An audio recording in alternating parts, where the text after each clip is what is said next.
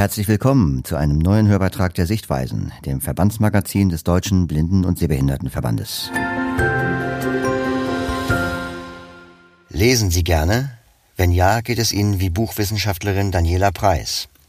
Diese wollte wissen, in welcher Form geburtsblinde Menschen gerne Bücher lesen. Also hat sie für ihre Doktorarbeit Interviews mit blinden Leserinnen und Lesern geführt. Dabei hat sich gezeigt, dass alle Möglichkeiten genutzt werden. Welche Vorlieben überwiegen, stellt sie in ihrem Beitrag vor. Der Beitrag wird vorgetragen von Silke Christine Deimich, Sprecherin des Deutschen Zentrums für barrierefreies Lesen. Verständnis von Verlagen gefragt. In welcher Form lesen geburtsblinde Menschen gerne Bücher? Buchwissenschaftlerin Daniela Preis wollte es wissen und hat für ihre Doktorarbeit einige interviewt. Die Palette der Antworten ist weit gefächert und reicht von Punktschrift über Hörbücher und E-Books bis zu Büchern in Schwarzschrift. Die Arbeit könnte Grundlage für eine zweite Studie sein, die das Nutzungsverhalten quantitativ analysiert, sagt die Autorin. Von Daniela Preis. Lesen Sie gerne? Brauchen Sie Bücher für Ihren Beruf? Ziehen Sie Brei vor oder einen Text zum Hören? Diese und ähnliche Fragen stellte ich 28 Personen, die sich bereit erklärt hatten, mich in meinem Promotionsvorhaben zu unterstützen. Sie sind alle von Geburt an blind, genau wie ich. In Erlangen habe ich Buchwissenschaft studiert und danach im Frühling 2011 mit meiner Doktorarbeit angefangen. Im Dezember 2019, nach den mündlichen Prüfungen und einer umfangreichen Überarbeitung des Erstentwurfs, konnte ich das Werk schließlich veröffentlichen. Der Titel lautet Tasten oder Hören, körperlich oder lieber digital. Eine qualitative Analyse zur Lesemotivation blinder Menschen. Durch theoretische Ansätze gesichert, führte ich Interviews mit 28 geburtsblinden Lesern. Welche Inhalte sie favorisieren, Sachbücher oder Belletristik, wurde nicht ausdrücklich abgefragt, sondern es ging eher um die Medien. Hörbücher gefallen jedem. 19 Leser nehmen Brei-Produktionen, während 17 Schwarzschriftbücher wählen. Das heißt, sie brauchen einen Scanner, um die Texte zu erfassen. Der Aufwand, bis man das gewünschte Buch tatsächlich lesen kann, ist dadurch erhöht. E-Books, wofür sich immer noch elf Akteure entscheiden, werden am Computer oder mit dem Smartphone genutzt, denn ein Screenreader wie JAWS ermöglicht es, entweder die Breitzeile mitlaufen zu lassen, also Punktschrift mit den Händen zu lesen, oder passiv einer Sprachausgabe zuzuhören. Befragt habe ich viel und wenig Leser, Männer ebenso wie Frauen. Dabei war meine jüngste Teilnehmerin 20 Jahre alt und die lebenserfahrenste 80, denn für das Meinungsbild sollten die Probanden möglichst repräsentativ zusammenwirken. Ihre Gründe für die Beschäftigung mit Literatur sind äußerst zahlreich, aber auch kleinteilig. Viele Argumente werden nur ein oder zweimal genannt. Doch häufig sagen die Interviewten, was auch Sehende in anderen Studien erklären, sie wollen sich entspannen, unterhalten lassen oder weiterbilden. Woher sie ihre Bücher bekommen? Von meinen Gesprächspartnern werden besonders Einrichtungen geschätzt, die im Handel erhältliche Ausgaben speziell für Menschen mit Seheinschränkungen in barrierefreier Form neu aufbereiten. Übergreifend lassen sich diese Anbieter als Blindeninstitutionen bezeichnen und 25 Personen suchen sich hier ihren Lesestoff aus. Weiter zugespitzt beachten zwölf sogar nur diese Möglichkeit. 20 gehen in eine Buchhandlung und zehn berücksichtigen Downloadportale. Von öffentlichen Bibliotheken fühlen sich zuletzt bloß sieben überzeugt. Viele meiden Buchhandlungen und Downloadportale. Sicher, die Aussagekraft ist begrenzt. Ich habe nicht mehr als 28 Buchnutzer und Nutzerinnen befragt und das vor mehreren Jahren.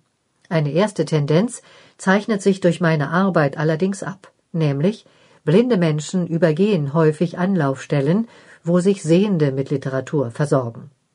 Zwar würde ihnen im Buchhandel oder bei Downloadportalen weit mehr zur Verfügung stehen, aber genauso gibt es Hürden. Dass manchmal eine Begleitperson fehlt, um in einer Buchhandlung zu stöbern, Wege, die man bewältigen müsste, sind Interessierten nicht vertraut. Oder man weiß zu wenig über technische Hilfsmittel, so dass es kaum gelingt, Bücher aus dem Internet herunterzuladen. Frei zugängliches Sortiment wird falsch eingeschätzt. Stärker ins Gewicht fallen andere Bereiche. So gibt es die Onleihe, einen Service von öffentlichen Bibliotheken, digitale Medien online auszuleihen. Doch fast die Hälfte der Befragten wusste davon nichts. Außerdem wird das frei zugängliche Sortiment falsch eingeschätzt. Zum Beispiel glauben mehrere Probanden, dass sie außerhalb der Blindeninstitutionen keine Desi-Bücher finden könnten. Überdies hält mangelnde Barrierefreiheit einige zurück. Sowohl Webseiten als auch die Inhalte von E-Books bleiben ihnen verschlossen. Audiobooks sind häufig gekürzt. Deshalb wünschen sich die Interviewten mehr Verständnis von Verlagen und Buchhandel. Eine erhöhte Sensibilität. Würden sie enger mit den blinden Institutionen zusammenarbeiten, könnte man Medien- und Vertriebswege für diesen Kundenkreis verbessern. Auch der rechtliche Rahmen könnte gelockert werden. Als Wissenschaftlerin, aber auch als Privatperson meine ich, dass erste wichtige Schritte inzwischen vollzogen sind, aber weitere müssten folgen. In meiner Doktorarbeit habe ich festgestellt, wo die Bedürfnisse blinder Menschen liegen und welche Schwierigkeiten dieser Nutzerkreis erkennt. Meine Arbeit kann damit als richtungsweisend gelten, und darauf aufbauend sollte eine zweite Studie folgen, diesmal mit deutlich mehr Befragten und thematisch stärker differenziert. Parallel dazu würde auch die andere Seite zu Wort kommen, etwa Verleger oder Buchhändler. Wie viel wissen Sie von dem, was blinde Menschen brauchen, damit ihnen das öffentliche Angebot zugänglich wird? Gibt es vielleicht Vorbehalte, die man verringern könnte? Hierfür stelle ich mir vor, ließe sich ein neuer Posten installieren, eine Art Zentrale, die den Austausch zwischen allen Beteiligten fördert. Dr. Daniela Preis, 34 Jahre, lebt in Wunsiedel, Oberfranken. Ein Resümee und die vollständige Dissertationsschrift von Dr. Daniela Preis findet sich auf ihrer Webseite unter www.daniela-preis.de slash doktor slash doktor.htm. Ich buchstabiere Preis P-R-E-I-S-S. Ein Foto zum Text mit der Bildunterschrift. Auf einem Tisch liegen zwei Stapel dicke Bücher.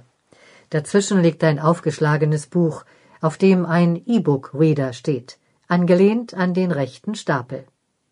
Der Bildschirm zeigt Worte in sehr großer Schrift. Vielen Dank fürs Zuhören. Wir hoffen, der Beitrag hat Ihnen gefallen. Das Schwerpunktthema der aktuellen Sichtweisen lautet Sehstörungen als Symptome anderer Erkrankungen.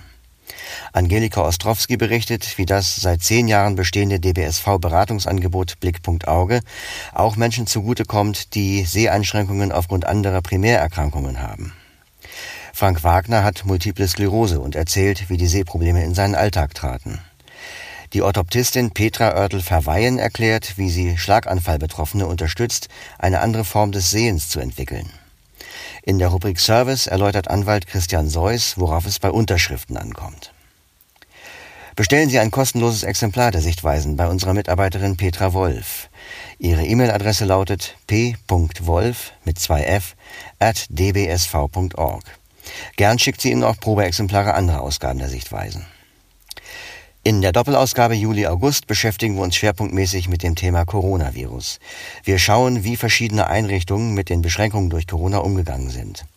Außerdem lassen wir Menschen zu Wort kommen, die die Auswirkungen auf ihr Leben schildern.